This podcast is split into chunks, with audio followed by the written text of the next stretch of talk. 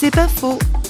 Qui sont les personnes qui vieillissent le mieux? Réponse de la psychologue Marie de Wenzel des personnes qui sont très âgées, qui ont une expérience positive de la vieillesse, ce sont des personnes d'abord qui ont une capacité de s'adapter. Ce sont des personnes qui ont été capables de faire des deuils, donc de renoncer à certaines choses parce qu'elles ont compris que quand on renonce à certaines choses, il y en a d'autres qui arrivent.